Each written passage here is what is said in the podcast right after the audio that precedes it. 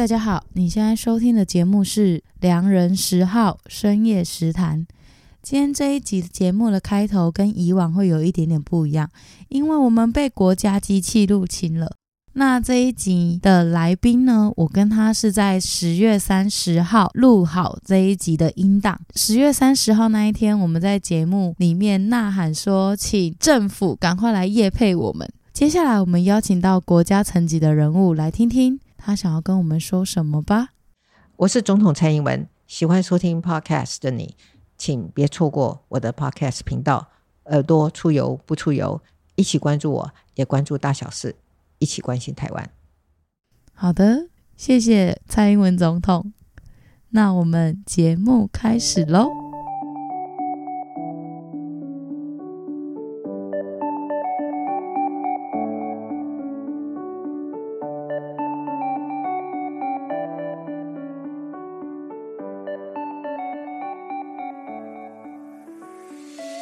蛋糕啦，对啦。我还是要做个开场，虽然我们很熟。好，来欢迎大家收听这一集的深夜食谈。那我们今天邀请到的是大来宾，就是之前一直说要让他来上我的节目，但是我们就一直都找不到一个很好的切入点，但终于可以透过深夜食谈来邀请他了。那我也曾经上过他的节目。你要出柜了吗？哎、欸，其实自己都讲了。我自从上了你的节目之后，我就上遍各大新闻节目，我不知道为什么。我想说，嗯，是哦，转型是不是？我们现在欢迎润男的润的润男。Hello，大家好，我是润滑一男孩。哎、欸，最近你生日哎，我直接帮你准备一个蛋糕。而且是一个看起来很罪恶的巧克力蛋糕，它看起来就是热量非常非常高。对，但是健身教练这样子，但是因为身为一个健身教练，而且我也知道你也是一个健身狂，就是我们我们有一个群组，然后我们每天在里面打卡，说今天有没有健身，然后在里面 po 一些照片，很多肉照，健身的肉照。然后润南一直叫我去开 OnlyFans，想看的加一，想看的加一，没有哦，我们要用两人小的那个去开 OnlyFans。这个蛋糕它是特别制作的，它它这家面包店呢，就是在我家附近，它叫欧玛。然后他是做一些德式面包，所以他们家的面包有一般的那种好吃的面包，然后也有比较多偏就是比较欧风，然后可以是做低糖，然后无油、没有奶油等等，然后没有一些精致的化学添加物。嗯哼，对。然后像今天买的蛋糕，它是。无砂糖的重巧克力蛋糕，无麸质，使用麦芽糖醇制作，所以它会有甜度。可是它它用的不是精致的糖去做，大家可以吃吃看。教练，真的，你确定麦芽糖可以吗？它算是一种代糖，然后它就是热量比较低 哦，在一定的范围里面吃，其实都还好，都是剂量反应的问题了。对对对对对，就不要吃太多，偶尔吃。开心一下还好，好，好，好，那就祝你生日快乐！现在点开了蜡烛，耶，yeah, 谢谢，来吧，那我就要唱完吗？应该不用，不用，谢谢，谢谢。好啦，祝福你顺顺利利。谢谢谢谢，那我就吹喽。好，吹吹哪里？整个都我的吗？我可以帮你吃两口，吃一半好不好？好啦好啦，你应该也没有吃过吧？我没有吃过。对啊，热爱美食的人应该不会想要吃这种东西吧？不会啊，我还是会想吃，因为我就会想要知道说，尝尝看它的味道。对，然后吃吃看这种。没有奶油、没有糖的东西的蛋糕，到底可以做到多好吃？嗯、你先吃，你先吃。我我这我吃这边。然后今天想要邀请润南来呢，除了我们要闲聊之外，当然我觉得润南最近呃家里的长辈可能就是发生了一些事情，嗯、然后我就看到你其实因此啊频道有停更，然后生活也因此有受到影响。嗯，那其实我觉得这一块是我们。三三十几岁的人，接下来可能谁跟你三十几岁？我十八岁。好，就是每个人都会遇到的事情。等到你慢慢面临到自己的长辈，就是慢慢老去，然后如果自己的兄弟姐妹，或者是你没有兄弟姐妹，你是独生子女，因为你都会面临到你要可能要回头照顾爸妈的这件事情。嗯、尤其我们又是北漂的小孩，那你当你的生活圈都建立在台北了，结果爸妈在嘉义、在彰化，他需要人家照顾，或是他需要人家陪伴了，那我们要怎么在这个两者之间抓一个平衡？嗯，这真的是好累哦。对啊，你还好吗？哦，其实我爸是是第二次中风了，第二次，嗯、第一次是在六年前，嗯、然后第二次这一次是三年前，嗯，然后最近因为停更的原因是因为我爸检查出来有那个肺主动肺主动脉瘤，听到肺主动脉瘤瘤好像是癌症，其实不是，它就是一个呃，因为血管不断的被冲击出来，然后被扩张。就变大，有点像是主动脉剥离的感觉，然后它可能会爆掉这样。那蛮幸运的是，我们呃就提早发现了这样，然后做了一个支架的这个。只是因为我爸从三年前就不断的在在做复健，然后突然又做了一个手术，所以呃好不容易好像往前进了一点点，然后又往后退的的这样的一个过程。所以最近这两三个月停更的主要原因就是这样子啦，就是回去。陪陪伴家人这样子，嗯嗯，我觉得就是大虽然说大家好像都会遇到这个问题，就是有机会遇到这个问题，然后我只是比较提早遇到，然后我觉得身为同志比较特别的一个点是，很多的同志其实在小时候成长过程当中是很努力想办法要离开家里的，因为就是。呃，家里不支持啊，然后会想说，哦，我要到台北这个花花世界要，要要要有一个呃，长出一个自己可以独立生活，然后有自己生活空间的地方，就是可以做自己的一个地方。所以，我们就是很很拼了命的离开家里，这样子。离开家不见得是要逃离父母，有可能是逃离那个邻里。就是那个很紧密的那个邻里，每次回去会问你说：“啊，你被抓不？”那一种，你被你被当时被谁干？对对对哦，就是那种各种压力啊，妈妈些一顶懵一顶懵的这种这种压力哈，就是没有办法出柜，没有办法好好的讲，然后然后其实身旁人也不是真的在关心你，只是就是看到就是要问一下的这种状态，那。就是好不容易长大有能量，然后跑出去，然后建立自己的生活圈，然后可是就不得不回去，所以我常常会说，这是我重新回家的那种感觉，重新呃跟父母建立关系的一个过程，花了很长的时间，慢慢的呃，我觉得这几年比较好，就是六年前或者三年前，特别是三年前这一次是。比较严重的就是我爸一开始是半瘫，嗯，就是伤的比较重，就是呃脑出血，然后有伤到脑干、认知啊，还有一些记忆啊，然后甚至是就是左半边是完全不能行动的。我真的觉得那个肌肉很可怕哎、欸！我们现在练肌肉都知道，我爸那时候躺只躺了大概几个月，就是左半边完全不能动哦，右边肌肉还在，就是可以动的那一边，即使没有特别的运动什么的。左边几乎都消掉了，对啊，只要一不能动，左边都消掉了。嗯，大家都要运动。你看那个，只要有去手受伤打石膏的，石膏拆了两边拿起来比怎么差那么多，大小只会很不一样。对啊，所以运动还是很重要，先告诉大家。对，所以这一段期间就是会跟会跟妈妈有很多的冲突，就是妈妈她是主要照顾者，而且我妈其实是一个呃。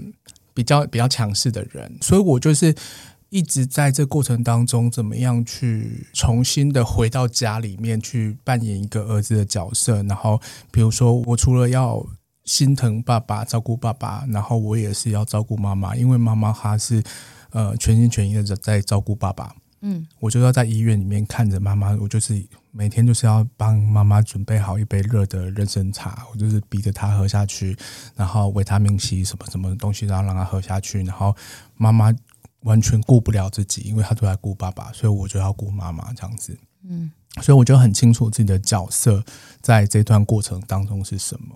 嗯、那我也发现是说，其实呃，你不在那个位置上，你就其实没有什么发言权。就是我，我不是主要照顾者，那我很多事情我就是闭嘴。那可是我想要，我可以做的是，我提供或者是整理很多的资讯，让妈妈去做出一个比较好的判断。对对，因为我常在脸书上面看到你有发一些呃你自己的心情抒发，比如说你其实，在六年前或三年前，其实帮家里装了很多方便长者或是方便爸爸呃可以行动的一些装置或设备等等。嗯、那当然，这个我觉得是辅助，然后最重要的主其实还是呃那个辛苦的部分，或是比较能够。激动的部分还是落在主要照顾者的身上。对对，对，尤其是常常主要照顾者照顾的太久，其实到最后都会有一点心情啊，还是什么的，都会有一点点受影响。他可能自己也 hold 不住他自己的情绪，或者是他真的也很累，可是他放不掉。尤其是我们的长辈。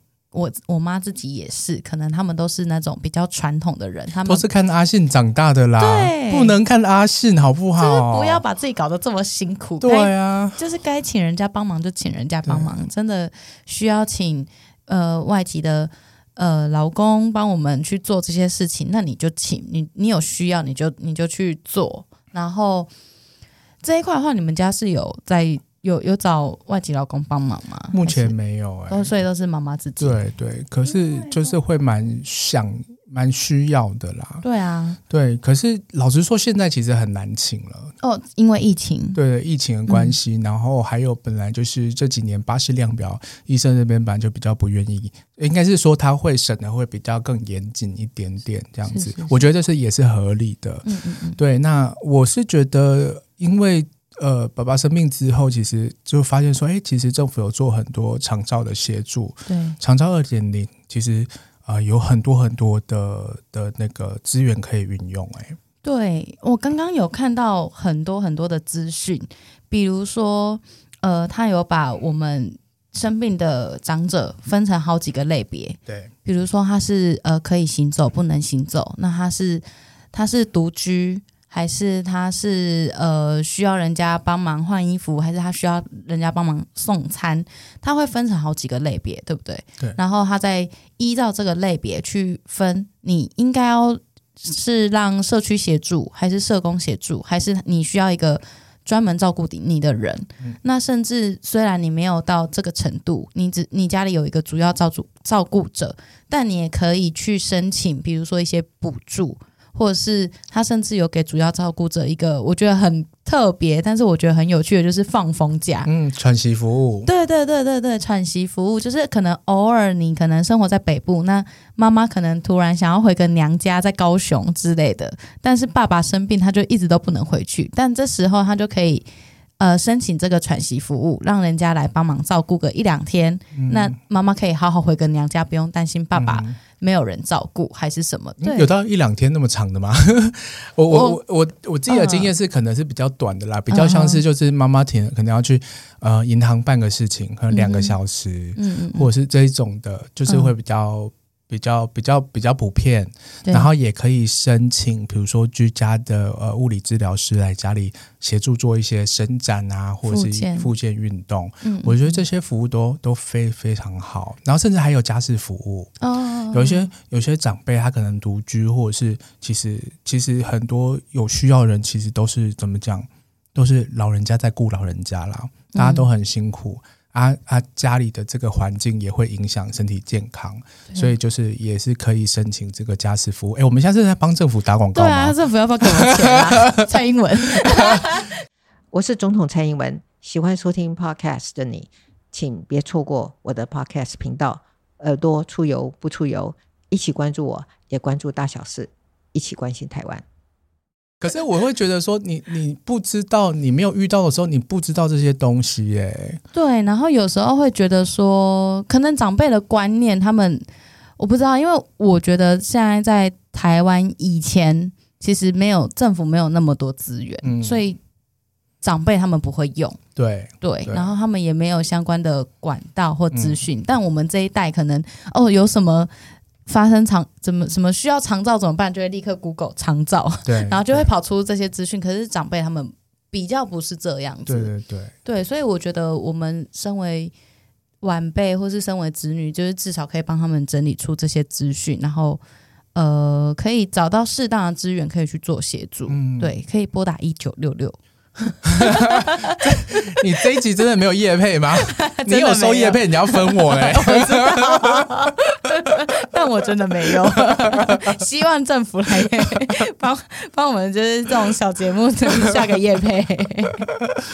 好了，这个只是想说提供给听众，就是这，我觉得这是一个很实用的资讯，而且你们就是大家都心里有个底，就会最好，就不要觉得说哦，我买长照保险就没事了，就就是那个还是不一样的。对对啊，对啊。但我自己就是我个人的点出发，我是想要关心你，就是你还好吗？谢谢我努力让自己稳稳的啦，就是我这三年，我觉得就是很像是，嗯、呃，一直在一个很颠簸的台湾海峡的感觉，黑水沟，对，就是 风雨飘摇，很多的心情都是随着爸爸和妈妈的身体状况，嗯。好的时候就觉得啊开心呢，就是宝宝今天状况蛮好的，就蛮开心。然后血压一高，然后就担心这样子。嗯，然后然后因为我妈又是很容易担心的人，所以我又更不能表现出担心。所以只要我妈一担心，我就要表现出说啊没什么啊，那吃药，就是试图云淡风轻过去，就是你不能跟着他的没错情绪走。对对对，所以我只要。我我这这几年其实，呃，在疫情之前，我自己就是急性期之后，然后在疫情之前，我大概就是抓每个月会有十五天，十到十五天的时候回嘉义。那这这阵子，我就是抓一个礼拜在嘉义，一个礼拜在台北这样子。嗯、对，所以就是事情就很忙。对 然后因为回嘉义的时候，我就是尽量陪家人啊，就是看我尽量可 cover 我妈。我可以做的事情，然后让我妈去可以去做她想要做的事情，让她可以远离我爸，放风。对，让他们彼此放风。因为其实他们，我爸妈其实是依赖非常深的。那我觉得，当然这个感情是非常棒，然后也是非常需要。可是我觉得有的时候要分开一下子，这样对我爸复健也比较好。就是因为我妈已经。把我爸照顾的太无微不至了，我爸已经好像不太需要动脑或者是思考，东西就会出现。对对，那我觉得这个就是对我爸的的脑部的附件不是太好。嗯、对，所以我回去我就是会很刻意的提供很多不一样方面的刺激。我很常带我爸出门，然后逼他说：“然后我们去买饮料，你要喝什么？你一定要说出你要什么样的饮料。”对，或者是我们今天要去哪里啊？然后会问他问题啊，嗯，对，然后他需要什么，他一定要讲出来。就是对，那我妈在家的话，我爸都不用讲出来，妈妈自己帮他选择好，对，已经 都做好好的衣服，什么什么都弄好好的这样子。对啊，我有看到一个小故事，你分享的，就是你在脸书上分享说，你会带爸爸去呃开车兜风，嗯，然后你会在路上放一些他喜欢的音乐，或是。会在考他，就我看了，我就觉得说，其实我因为我是会开车的人，然后我也很喜欢开车，然后我就觉得，嗯，因为车子是一个密闭的空间，然后不管你跟谁在里面，其实你们就是共享那个车内的时光，嗯、就是一段路这样子。对。然后其实我就想到以前，就是其实我我算是一个被疼长大的小孩啦，就是。我爸妈从小都会开车载我去学校，当然也是因为学校很近，然后他们就觉得啊，你都要载你去坐公车了，那我就直接带你去学校就好。然后就是我觉得这个时间其实现在回想起来，就觉得那是一个嗯、我们可以互相。聊天的时间，虽然我妈那时候很忙，她偶尔都会说：“你不要吵啦，一直吵很，就是你不要一直讲话好不好？”就我小时候，我妈会这样，然后她现在就会回过头来说：“你为什么都不打电话给我？”嗯、我就说：“你不是小时候叫我不要吵你吗？”嗯、对于这件事情，你自己有什么样的感触吗？嗯，我会带我爸出去兜风的一个原因，一方面就是像刚刚讲，就是。让我妈放风，就是让我妈去做她的事情。我就会跟我妈说：“这是我和爸爸自己的时间，你你不要跟这样子。嗯”那我也是刻意，就是让我妈知道她可以放松着，好好的洗个澡之类的这样子。因为我不在家的话，她没有办法做这件事情。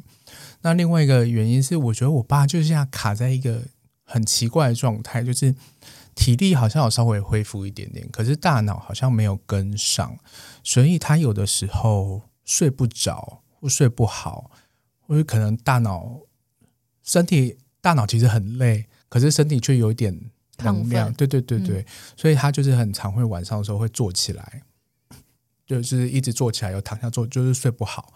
所以我回去的话，我就是晚上九点多的时候。我就会把我爸挖起来，就说走，我们去 兜风这样子放电，对，去放电。可是他的体力又没有办法足够到去做运动这样子，嗯、所以就是我会就是带他在我们家门口走一圈，然后就上车，然后开着车就说好，今天要左转还右转，然后就到处去逛这样子，嗯、然后。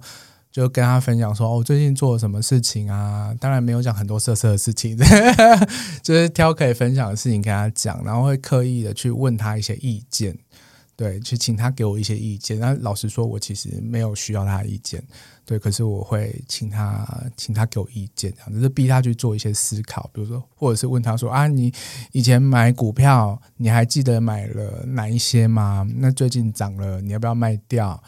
那那还是你都要给我，就是讲这些有的没有的话，然后呃，其实很常会有情绪啦，会生气。我上次回去的时候，我其实有生气，对，然后每次生气完就就会很错，会觉得很很对不起他，就是就是我很难拿捏说他现在到底是有点放弃不想运动，还是他真的不舒服，他没有办法做到，就是我不太确定。为什么生气？遇到什么样的事情？他不想走啊。哦，对啊，就可能你约他出去，他不想出去，或者他就是走到一半，他不想走了，像小孩子一样在那边耍脾气。对，对，对，对，就是我们我们要出门，就像刚刚说，就是出门前我想说，就是走个十公尺，就是多一点体力的消耗。嗯，然后他就不想走，然后他就是想说直接要上车要出门这样子，然后我就在车上，我就是觉得说啊。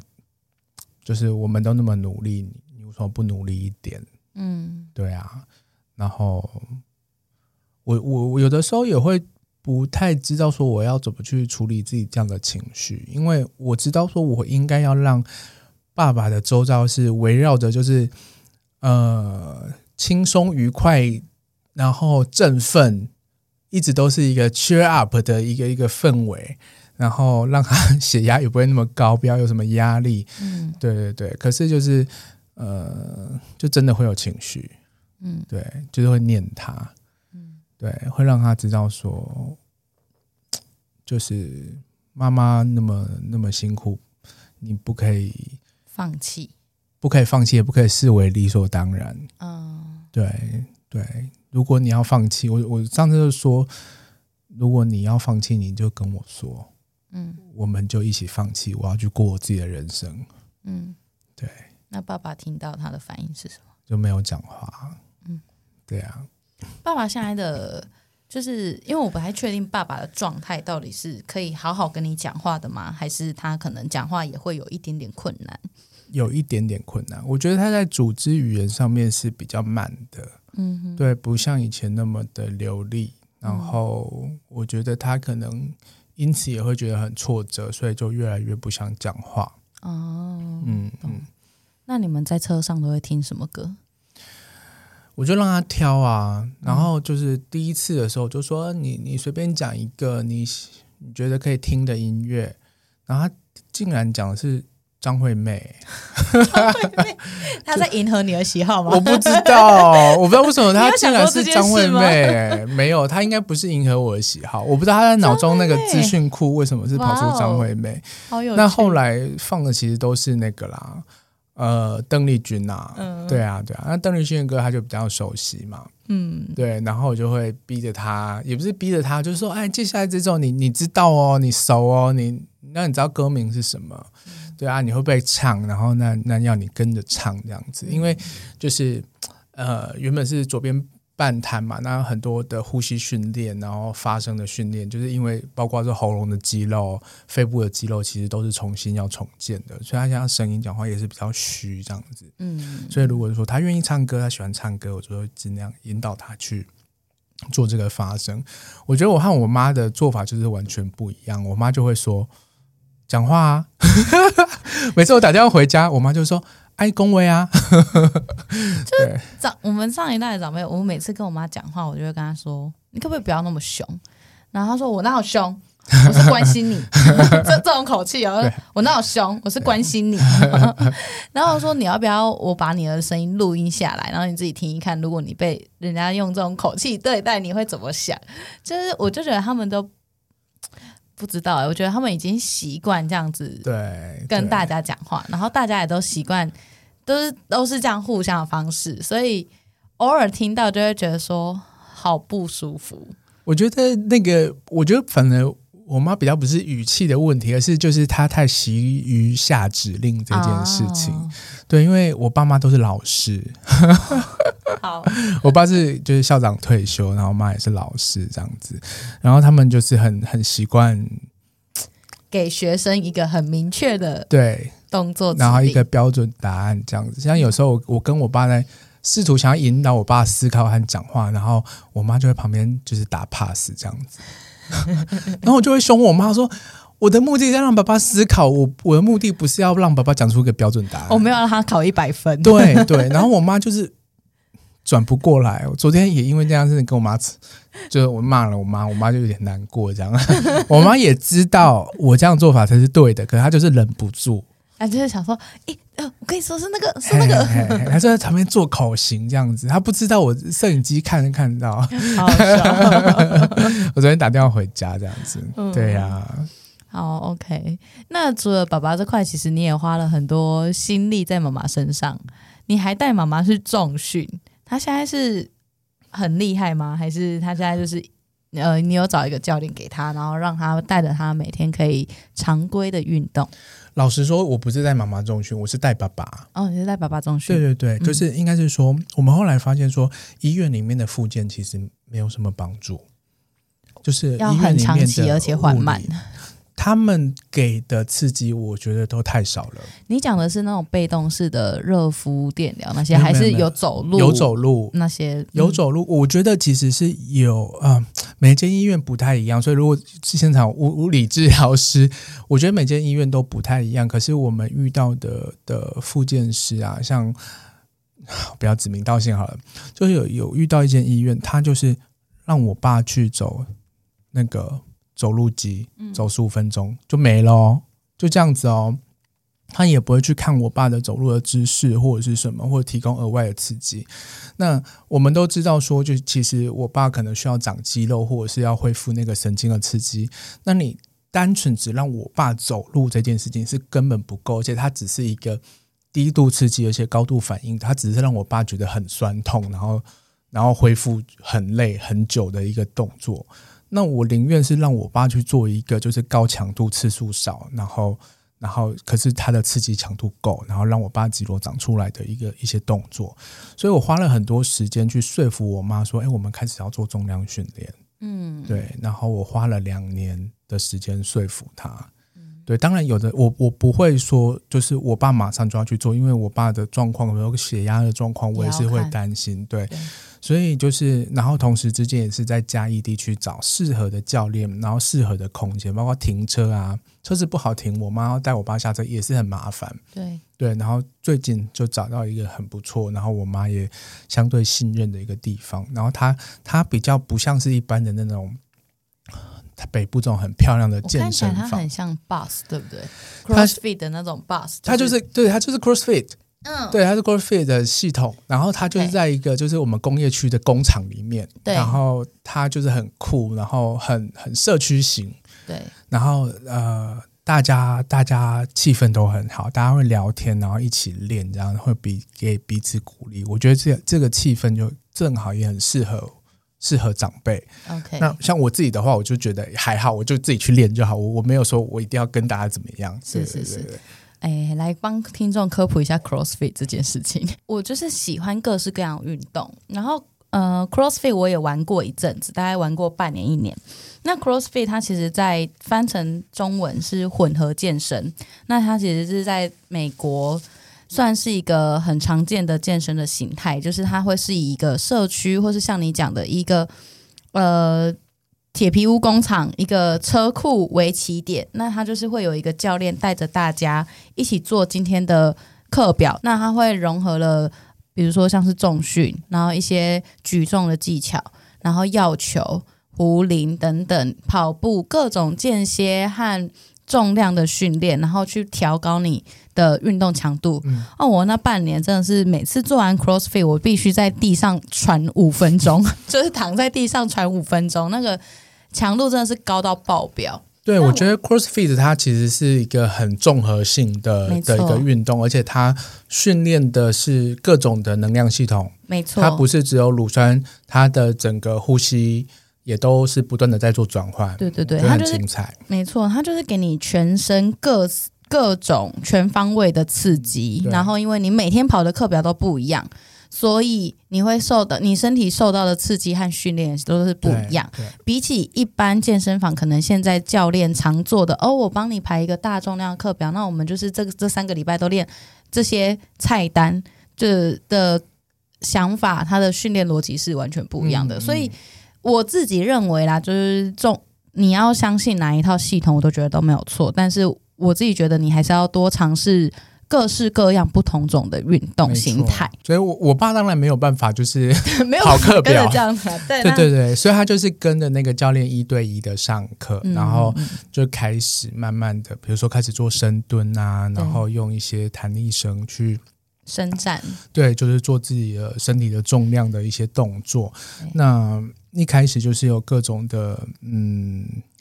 呃，初学者效应，然后慢慢的每一个礼拜重量都变重，然后我爸每次做，我看那个影片都是非常痛苦的表情。嗯、可是我爸就是也是还蛮也不会放弃，就是会会很认真的把它做完这样。嗯、然后反而是我妈每天都在跟我说啊，有需要做那么重吗？然后我说有，对，而且你血压血压很高怎么办？我就问他说啊，重是多重？说六公斤。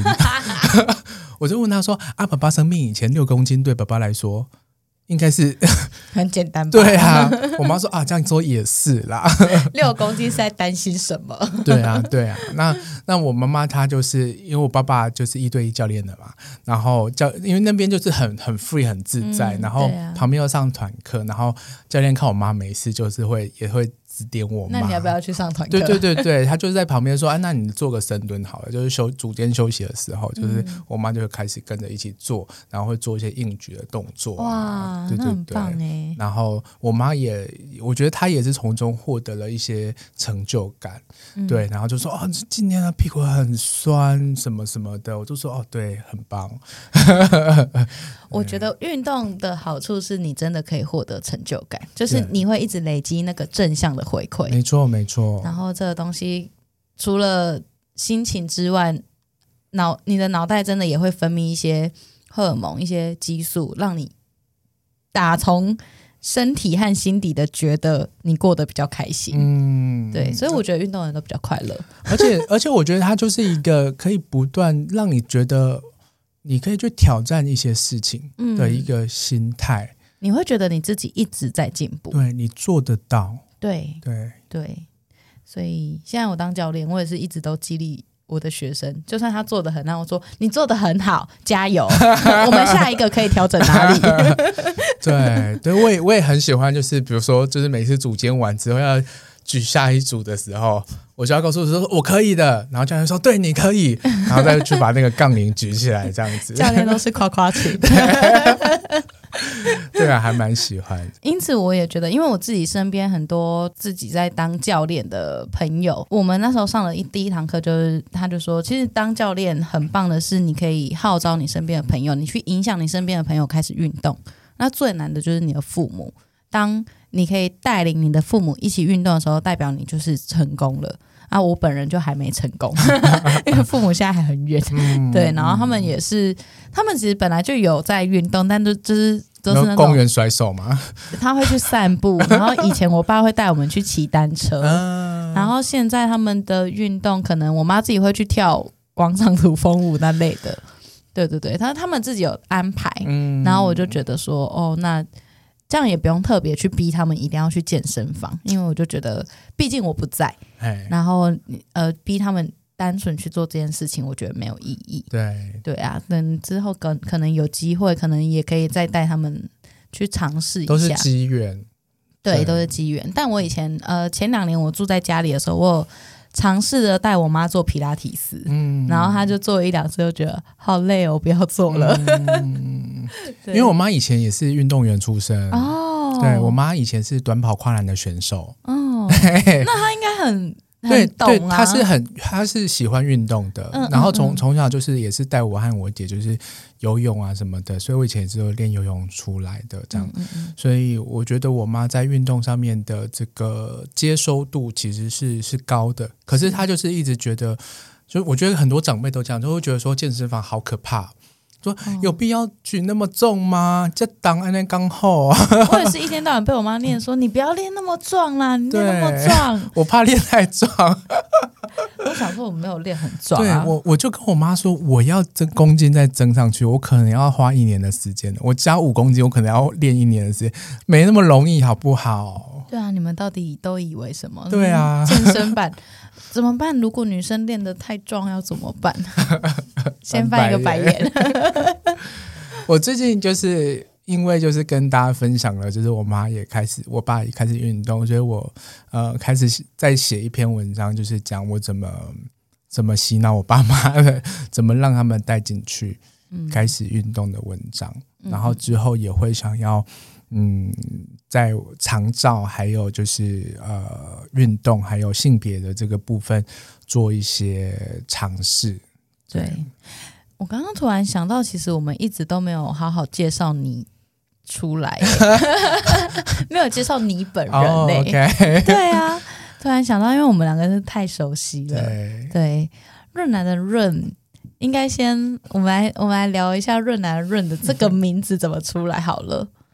润南的润这个名字啊，润滑液，润滑液男孩。对，OK，就是呃，因为我一直都参与性别运动了，从大学、嗯、国中、高中就开始了。然后简单版本就是说，我在台大的时候有一次，呃啊，因缘际会之下，在门口宿舍门口放了一箱的润滑液。然后就是在宿舍在 PTT 说，哎，我这边有润滑液哦，大家可以来拿这样子。然后因为那个时候是跟那个性权，就是性工作者这个妓权日日春也不算合作，就是他们有很多的润滑液，我就拿了一些回来，然后。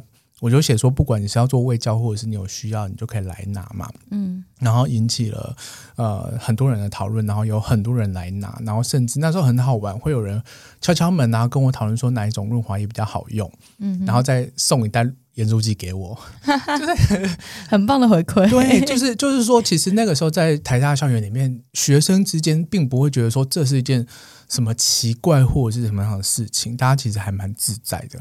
然后学校就。不同反应，学校就觉得说，嗯，怎么可以这样？你是要就是在里面做爱，说当然大家都在里面做爱好吗？不然呢？对。哎、欸，大家做爱会用润滑液，会用保险套，这不是这是一个正确观念，对，不然要受伤吗？对。然后那个时候宿舍的呃引起很多的讨论嘛，然后在各个 PTT 版都转发，然后很多人来来拿来玩这样子，然后突然有一天就是。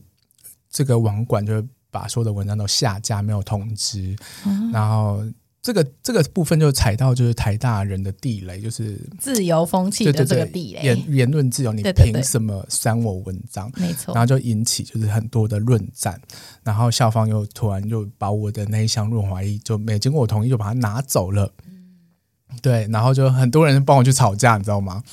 然后就因为这件事情，就是呃变成一个小旋风，然后很多的系所办了很多的讨论，比如说化工系要讨论润滑液怎么做这样。各种润滑液的发想，然后政治系其实也就是有有有开说座谈会啊，就是讨论说，比如说呃一些界限啊，或者是什么法律系、社会学系，然后女研社什么，大家都甚至是戏剧系也出了一出叫《知男行义》知男的的戏，超好看，超好笑，对，哦、他还邀请我去看，所以所以那个时候校园就是因为润滑液事件，就是引起很多的讨论，然后呃，我们呃学生会那边，还有整个生智会，呃呃学生宿舍自治会这边，还有一些异性社团也组合起来，然后针对这件事情办了一个蛮大的就是座谈会，然后邀请校方一起来来讨论一下到底怎么一回事。那当然，后来虽然是不了了之，也没有讨论什么，可是我就开始意识到说，就是嗯、性这件事情，它为什么在在很多地方它是那么难被讨论、难被谈的？它明明就是一个嗯、很可以很自在的、很重要的，然后它其实是很很正常。对，它是它是一个。你可以有，也可以没有，都是很正常的事情。那为什么好像大家讨论的时候就要变得是很？啊，野恶的那种感觉啊！你不要跟我讲这个，对对，不是我们不能在很公开的场合讨论这件事情。可是不能讨论的结果就是什么？就是很里面的很多的权力关系被隐藏在里面，里面就会有很多的暴力，很多权力关系不对等，很多的不舒服，很多的东西没有办法被讨论出来，甚至很多的骚扰，对，骚扰或者是伤害都有。嗯，所以我那时候开始就开始。那是我们那时候就有有一个呃所谓的性解放这样子的一个论述，就是说性这件事情，它不是一个呃自然而然的，它其实不是一个所谓自然界单纯的行为而已，它被整个社会规范了很多的意义。很多不同的性行为被赋予了不同的价值，然后被区分为有一些性是好的性，有一些性是坏的性，然后它可能会被不同在不同的社会时期赋予了不同的呃惩罚或者是鼓励，比如说异性恋一夫一妻呃婚姻关系里面的性，它是被鼓励的，而且甚至是被。嗯被用纳税人的钱鼓励的，知道吗？就是你你生小孩，我还给你钱。啊啊啊！我们同性恋呢？你你那个你拿的钱有有我付的税金呢？对啊，而且你们单身的人税金还要付更多，对对，对，对啊！所以就是就是这样的概念，说不同的性，比如说呃，那那那我全交，或者是各种不一样的性，就要被受到污名或者是歧视，嗯，或者是说我单亲。然后有自己抚养小孩的的女性，我我受到的呃社会的压力啊、呃，被给的资源就可能跟那个主妇联盟的漂漂亮亮的贵妇们去主妇联盟买菜的妈妈的那个那个地位和资源是完全不一样的。这个都跟性是是有关系的，跟你怎么实践你的性行为是有关系的。所以整个其实我们在谈性解放，并不是说。很多人都以为性解放是说我我和十号现在就要在这边开始打炮，然后，然后做给这大家看。对对对，我们就要大大马路上面就是，或是开个房间然后群交。对，当然 这也蛮好的。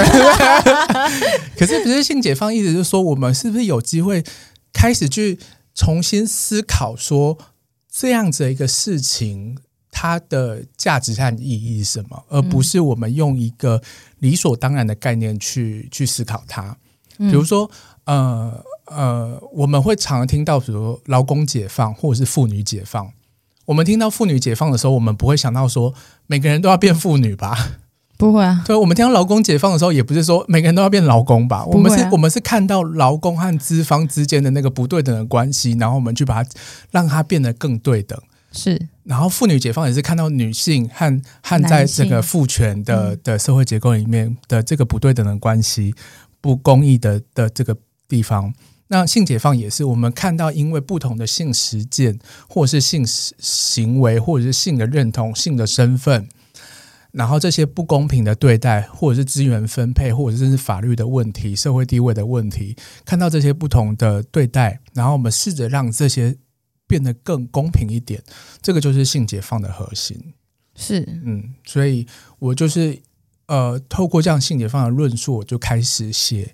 开始实践我的这个个人的小小的社会运动的路线，我就开始写我的部落格。我就是透过 透过写情趣用品的的这个分享，对，因为我发现说大家都会看，欸，就大家不知道怎么选择哪一种情趣用品？对对对，所以我在十年前就开始在 PTT 开始写我的情趣用品的心得文，然后透过书写的过程当中去去中中间也会去怎么讲，去塞一些我想要传达的理念，比如说我就会刻意偷渡议题，对，没错没错，我就会去跟大家分享，呃，比如说我在写自慰杯的时候，就会有很多很多异男也会看嘛，大家都会都会看，异男也需要嘛？对对对对对，就是因为我也没有限制谁可以看谁不能看，那呃，我就会下一篇我可能就会写说，哦，什么是前列腺高潮，男性专属的特殊高潮。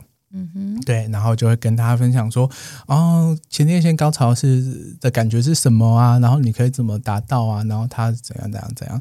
我觉得它就是性解放的一个很重要的点，就是知识上面的解放，就是说你不要被就是过去的这些想法，就是很多像 PTT 很多人就是听到肛交，就是哎呀。或是很负，就假假，就下面就会开始对滚回甲板啊，对，不要在这边什么直接臭 gay 之类的。异性恋玩肛交玩的多嘞，真的。好，我说就好，你别你不方便。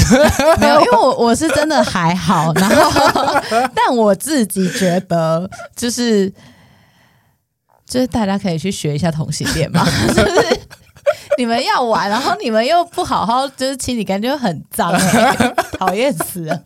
对，就是中间有太多的知识和技术可以慢慢学，性是可以学习的，没错。对，然后我我那时候就是刻意去会去写这样的文章，因为我就会觉得说，那个时候的整个情色的资源啊，嗯，都是以男性。异性恋男性为中心的，现在也是。大部分嘛，都是嘛，所有的 A 片什么都是都是给给异性恋男性为为中心，好难看，哦，去取悦他们 去看的，对，真的好难看。对，那可是我反过来就是，其实我我也会发现说，异性恋男性也很可怜，就是说，嗯、呃，虽然说他们有很多片源可以看，但他们被限制在这个框对对对，就是他们永远使用身体的方式就只有。就只有那样子，他他就以为就是我的我我爽的来源就是只有阴茎。啊，对我就只能抽插，可是他他从来没有他就是必须主动，对他都没有去开发身体其他的地方，他不知道怎么去好好的，比如说我们最大的性器官除了大脑以外，我们的皮肤，对，然后整个 A 片。他大家在受到这个性爱的这个技术的建构的过程当中，没有被好好的对待哎，你的皮肤没有哎，没有好好的摸哎，那我就好可怜哦。所以 我要哭了，所以我就会就是在这些文章里面去塞这一些样的概念。嗯，我再举个例子，就是我觉得异性的男生有点可怜的地方是，呃，我那时候在台大校园也会办情趣用品展，就是跟学生会合作，然后那时候就有观察到很好玩的现象，就是呃，女生同学会来，然后拿了一支说我要这个，然后就走了。他们已经做好功课，知道自己要什么，哦、然后就这干这现场超便宜的，我要这个我就走了。你知道男生会怎么样吗？男生是一坨人来，你只要这个啦，你才需要这个啦，你跟女朋友需要这个啦，你那么弱，你一定要靠这个啦，你懂我意思吗？就是男生之间谈性的方式比较像是嬉闹、竞争，嗯、对对对，用竞争、用好玩、用。呃，只能就是靠这种方式来谈性，嗯，然后反而不是自己的需求出发，对，然后下一节下课才自己偷偷过来买，都是这样子。OK，对，所以男生之间他们反而比较不能好好的分享自己的性的困扰，嗯，对，他永远不知道自己的阴茎在这个呃这个排行榜里面是。在哪个位置上面？所以有时候会有过度膨胀，对，他都可能以为自己都很大这样。我哎、欸，我昨天看到一张图，我觉得很有趣。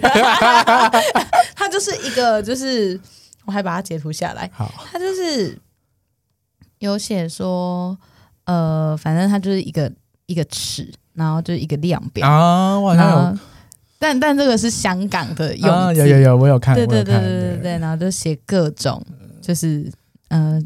什么牙签啊，然后什么香港平均是多少像，然后小钢炮，然后接下来最后到上面什么巨龙，就是这样讲，也不是说非得要大才才是好用，对对对，只是这是一个客观的比较方式。但我会觉得说，我自己的经验应该是说，很多人都会问我说啊，那你觉得大就是好吗？还是什么的？我是觉得不一定，嗯，就是技巧也很重要，然后。相处的气氛其实也很重要，那个互动、那个积极、那个对方如何欲望你，我觉得这个非常重要。如果对方展展现出就是你真的好性感哦，你你很棒，或是他靠很多其他地方补足，对，也是可以。我觉得很棒，好好的接吻，好好的爱抚，嗯，我觉得就很棒了。对。哎、欸，我们这集好歪哟！你的节目路线到底是什么？没有路线。我发现我找到之后，我的底线越来越宽，有有点可怕。我现在摸不到我的底线在哪里。对，而且我们前半段就是在聊，就是长照，然后后面在聊、聊性。而且我觉得顺便就也可以聊老人家的性。老人家的性都被忽略啊！你六十岁之后，你还会想要有性生活吗？七十岁、八十岁？六十岁好像可以，你看我自己都有刻板印象。哎，我知道，我觉得不知道为什么你刚刚在讲这个东西的时候啊，我的脑袋浮现的是一个外国人的老奶奶，然后就是穿的很风华，嗯、就是穿的很那种很有韵味、很有韵味的那一种感觉。可是这个形象居然不是亚洲人，嗯，就是我们当然接受到没有那个 role model。我们亚洲人没有这个性感的老人的样子，真的。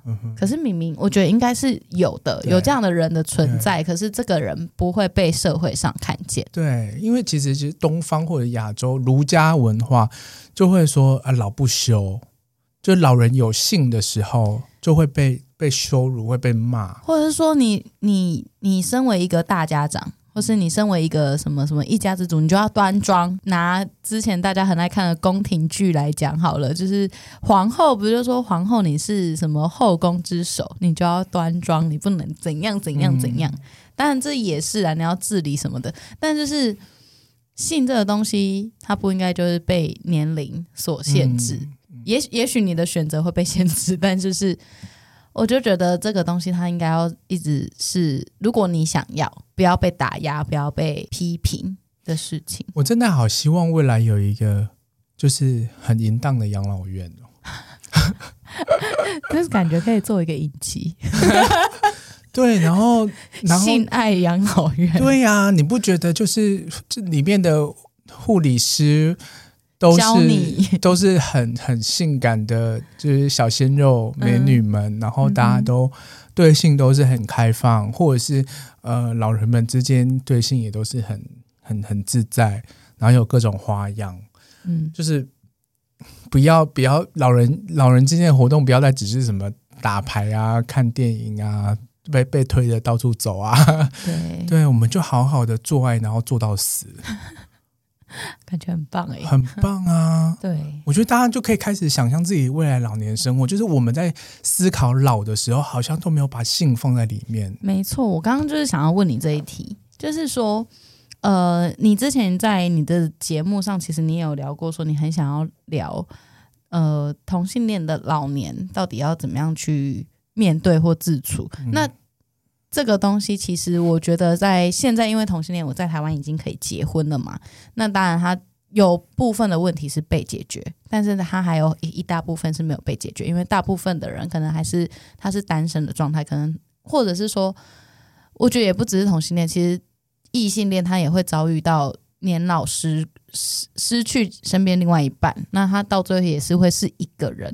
那这一块的话，就是。大家都会很怕，比如说我自己的家人，或是我自己身边的长辈，其实他们很怕去养老院，他们很怕说哦，我是不是要被丢去那里？嗯嗯，对，然后他们就会为了避免这件事情，拼命的运动，拼命的累积自己的生活资本。对对对。可是我会觉得说，其实养老院也没什么好害怕的，尤其是我觉得未来好像大家都在建构一个很漂亮养老院的样子，就是。未来如果真的你生活失能了，那你就把自己安置到那个地方，然后让他们去打理你的生活，可是你还是保有一定的自由度。哦，我甚至还有跟我朋友讲说，还是我们就是以后如果我真的都没有结婚，然后也没有小孩，没有家庭，那我们要不要就是买个房子，然后我们就三个一起住，嗯、然后我们就可以互相照顾。对对对，其实很多人都有很类似的想法，然后。嗯许下跟这种愿望，跟闺蜜的 对对对愿望。可是我觉得应该是要把这个东西拉到一个比较大的呃维度去去思考，就是从国家的层级来想，就是对于有钱人来说，养老不是一件太困难的事情，是好好的过自己的养老生活，这个是绝对没有问题的。可是那一般人呢，就是中间和下面的人呢，嗯，那他们老了时候该怎么办？就是我觉得也不一定是同志啦，就是当然同志。是有比较更更不一样的的议题，比如说我们到养老院，他们有没有办法把同志这样的概念放进去？同志有没有办法得到呃相对应的尊重？嗯，对，这个也是。然后比如说，即使是有伴侣的人，他们也可能需要两个人一起去养老院啊，这也是有可能的。那现在其实大家在想的事情是。呃，一种共存共荣的生活空间，就是说，不是一群老人住在一起，而是一个类似社会住宅型的轻盈共居。对对对，就是让让整个社会功能它是可以跟 work。因为因为老实说，我觉得是台湾的社会条件的关系，台湾就是地小人稠，然后又很贵，然后老人家需要的是。有可能需要很多的医疗资源和外在的刺激，不可能把它丢在山上。嗯，对，所以某种程度上可能不能离城市太远，那它就会相对比较贵啊。那怎么样让它是更有效率的使用这个空间，然后也发挥就是老人家他应该要的价值？所以他不应该，我觉得比较真的是比较好的做法，就是嗯，可能跟年轻人可能一起。共同生活这样子会是一个比较好的对未来的想象，嗯嗯。然后我我觉得，我觉得真的是要提醒大家的是，就是这种政策的东西啊，它不会是马上就会实现。你盖一栋社会住宅，你你要推动一个法案，它可能要五年、十年，甚至二十年更久。所以现在就要关心了，现在就要去 push。你要去理解这件事情，像你老的时候才来得及，好吗？关乎的是我们的未来。对对对对，除非你就是你就要变成有钱人啊，你就两条路啊，你就是一一就是不断的去累积自己的自己的资产，嗯，然后你还要保证说，就是台湾可以二十年后维持现在这个状态。对，很难说，或者是你你是一个很容易可以出国在外面生活的人，对对对，嗯，然后再来，不然的话就是我们就是要积极的参与公共事务。然后要开始关心，就是长照还有未来养老空间这个议题会是怎么样子的？对对，所以你你我们现在就是就是开始要做了。然后当然自己就是大家要运动好吗？重量训练做起来。我可以来找我上课，我很穷，可以来找我上课。你们不懂那两个时候，你们可以来找我上课。对啊，我觉得这是环环相扣。嗯，有的时候就是人生走到一个阶段，你才会意识到说，哎，这个东西好重要。对对，然后像我们现在可能十八岁嘛，再过几年就是五十岁了嘛。你的你的几年好多哦。对，然后你就想象，就是我们选举其实也很快，两年、两年、两年、四年就没了。对对对，你能你人生可以选几次？对，然后那个政策的推动，你光选个选个址，然后要盖个地方，然后那些资金要怎么分配？比如说这个这个这个空间的那个钱的来源的法源依据是什么？你那个都要都要很多人去游说或者是推动。没错，啊、就是哦，我最近就是看到，因为最近不是陈柏伟被罢免嘛，嗯，然后我就台中人搞什么？啊，好了，没有要怪你们。我我我其实不意外啦，那个地方就是这样。真就是没有那个是那个议题太复杂，因为它还有绑宗教，所以那真的没没有办法。而且我是不觉得，就是有多少台中人会为年轻的台中人会为了陈柏伟回去投下这一票，所以我就觉得还好，就不意外。然后只是我会觉得说，接下来有听说他的下就是国民党下一步可能就会想要罢免谁罢免谁等等的。嗯，那我会觉得说，像你讲的，其实网络上的东西不用看太多，就是网络上现在都太多风向，而且你看那些网络的支持度也不一定真的准。嗯，那我觉得实际上你还是要关心实际的政策面，嗯比如说每一次选举都好好的去看一下你的选区的人到底在干嘛。然后他们到底提出了怎么样的政策？就算你没有生活在那边，但你户籍还是在那边嘛？你要，你还是要想办法让你的家的这个，不管是环境还是不管是任何的措施，都变得更好。而且选举投票也只是。第一步而已，你其实要做的是监督。对，不是选完就没事了。对啊，不是怎么他开了一个空头支票，然后就四年又让他过去，没有这回事。对啊，你就是你要去检视说他之前开的发票，他，到底有没有兑现？他是不是说了就算了这样子的人？对对，所以就是要持续不断的监督，不要把自己的那个责任，对，这是你的责任。嗯、对，不要把你这个权利去让渡给，就是放弃掉。对，不要说哦，政治很烂，所以我都不想管。对，那那你就会，那你就真的是，就是、对你就是你就是韭菜。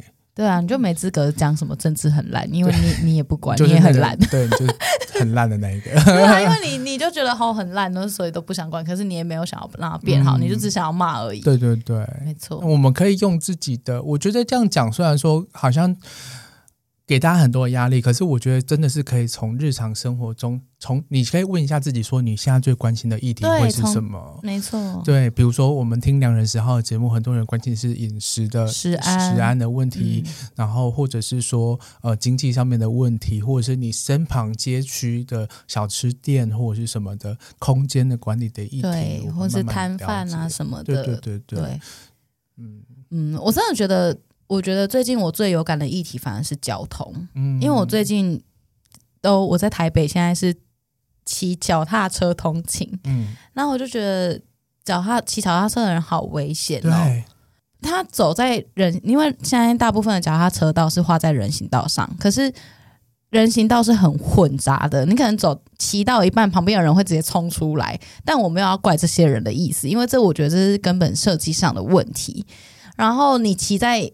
道道路上就是大马路上被扒，会被扒，然后会后面有那个机车直直接呼啸而过，然后会有临停的车，你要出来你就会被撞到。临停非常危险，看临停真的是给我去死，知道吗？你知道吗？我知道以前我会乱临停，我现在真的不敢乱临停了，因为我觉得很危险。对，临停并排真的是很危险。然后我最近就是也很常吃完饭，我就是我们家附近散步，嗯，然后我散步就是随手都在检举临停。你看，哦，你好棒哦，你。检检举一堆耶！你看二十九号，我大概就检举了十一台。对，就是很多生命的。你要在台湾，其实我们那边说台湾很好，什么干嘛的？可是台湾的交通，因为交通而失去生命的人是全球前几名的高。是。是然后我们的交通的道路规划是真的有问题。对对。然后脚踏车规划也在台湾，在在台北，不要讲整个台湾，在台北不够完善。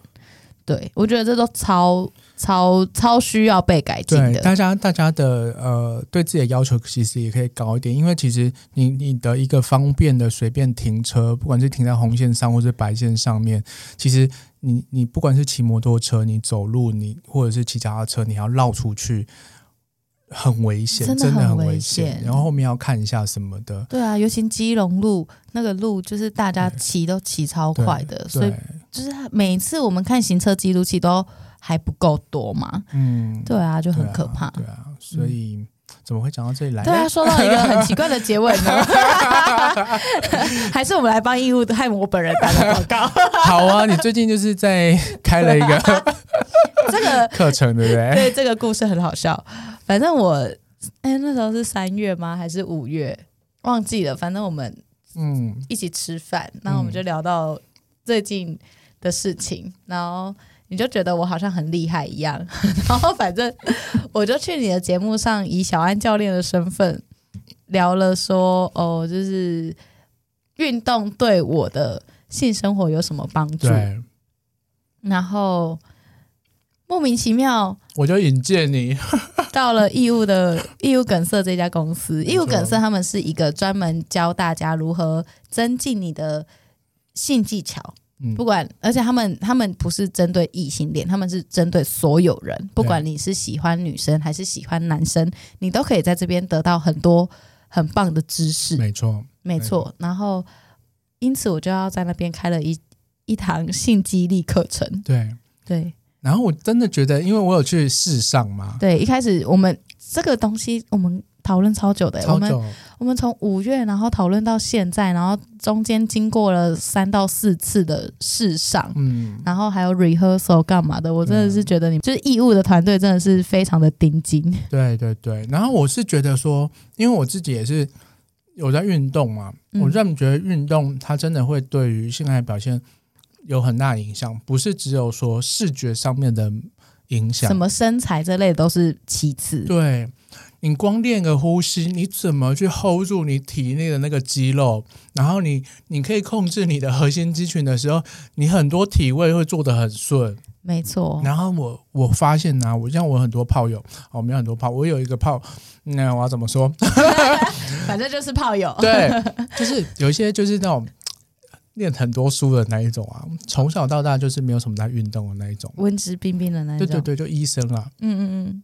很不会动身体，哦，嗯就是不会用。对，不会用身体，即使他就是气的多大哈，嗯，你不会动你的身体，你不会去摆动你的髋关节，或者是你的就是肌肉肌群再怎么发达，你不会去运用它，其实就是我觉得就好浪费哦，就不灵活啊。对对对，然后有些时候是你你明明这个角度很棒，然后也做得很爽，可是你你的 肌耐力或者你心肺不够，你就差那么一点点，你知道吗？你再持续，你再给我一分钟持续这个扁度，我就到了对，我就到了，两个人就到了，你就给我停下来，什么意思？因为我大腿很酸。对啊，所以我就觉得说，哎，其实性爱或者是怎么样的锻炼，就真的可以帮助到，就是更美好的就是性爱。而且就是我自己觉得，就是运动其实它可以让你身体的活动度打开，嗯，所以你就是可以把脚打得很开，很多的姿势你。可以对折再对折。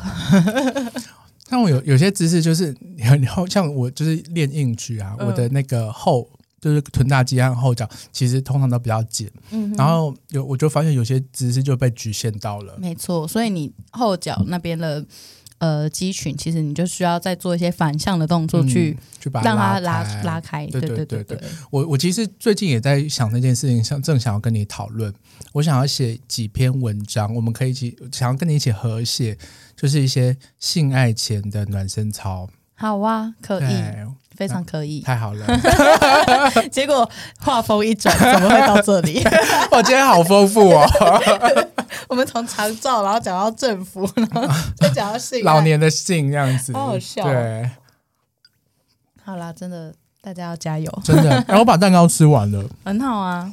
嗯没有想象中的难吃，然后呢？你觉得？我觉得你本来预预设是难吃的，是不是？就是觉得说哎没有糖，没有淀粉，这东西，怎么会好吃呢？，对啊。嗯可是它好好黏哦，嗯，它比较黏一点，对它那种没有面粉没有麸质的，它会比较黏一点。然后，因为它可能是会用其他的什么黄豆粉或者什么杏仁粉去嗯替代，然后，但是它巧克力味是很重的，嗯所以我觉得是一个选择啦。如果嗯因为在在台湾其实不像外国人那么多人对麸质过敏，但是还是有。嗯尤其是你肤质过敏，就很容易产生什么异位性皮肤炎啊等等之类的。嗯对，就可以，你还是可以选择你可以吃的东西，然后你还是可以吃得到甜点。嗯，对，就是我自己身为健身教练，我其实现在在减脂，我也不会说哦甜点我就都不碰，或是什么什么都不碰。嗯现在真的唯一不碰的大概就是酒精，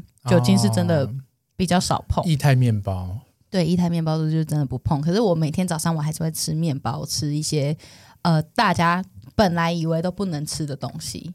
对，然后我就觉得，嗯，食物这个东西是非常有趣的，它没有那么的绝对。嗯，然后饮食法也是，对对，对，就是营养学，其实它其实真的是一个没有标准的东西，要看个人的反应，然后去对调整那个剂量。对啊，因为基因也都不一样啊。对啊，对啊。嗯，我觉得它巧克力味很重，很绵密。嗯、对，是好吃的。对，然后我觉得他们家的面包也很值得买。嗯嗯，非常好吃。这是我这是我今天的第一第一个食物哎、欸。嗯，好了，真的、啊，今天都还没有进食。你有在断食吗？因为我我我习惯就是中午之后才开始吃东西。那还好啦。对啊，对啊。OK OK，好。我们要怎么结尾？大家可以去听我的润南的润，然后可以找小安教练那集开始听。对，然后终于在我节目上出柜了。对，就是小安教练那一集，然后也可以去找那个义务梗塞的性记忆课来上小安老师的课。对，然后重点是要去支持润南的润。那你就是你的你在节目上就是真的是做的非常多同性族群相关的议题。其实不止同性啦，就是跟以性为核心，核心性身体和亲密关系。嗯、那因为我本身就是呃呃就是男同志嘛，所以可能呃就是 LGBT 的，对对对对。可是其实有很多异性恋女生啊，异男，对对对的节目，然后就是谈谈论很多身体啊，谈论很多亲密关系的议题。那我觉得，我觉得性它就像是一个一个理解世界的角度而已。对，就是从就像像小安从食物的角度，其实我们谈谈了很多整个社会的结构，谈经济，谈的文化。那对我来说，也只是从性的这个角度，从亲密关系角度，其实我们也是在理解这个社会的各个不同层面、不同人的故事，这样子。看你用什么样的面向去切入。对对，我是希望说大家可以听到更多不同的故事的时候，可以让自己更保有一些弹性，然后去反思自己的一些刻板印象。然后我觉得，呃，我不知道大家会不会期待自己是一个呃更更包容，然后更更呃可以容纳更多不一样意见的的一个人。那如果你是的话，我就觉得其实可以来听听看我们这个节目。嗯。我觉得一定都会很有收获。谢谢小安，谢谢十号。希望大家变成更开放的人。对对，我觉得这样世界会更好啦。对，更多爱。没错。对，多做一点爱。好。好，谢谢润南。谢谢十号。也谢谢大家，拜拜。大家拜拜。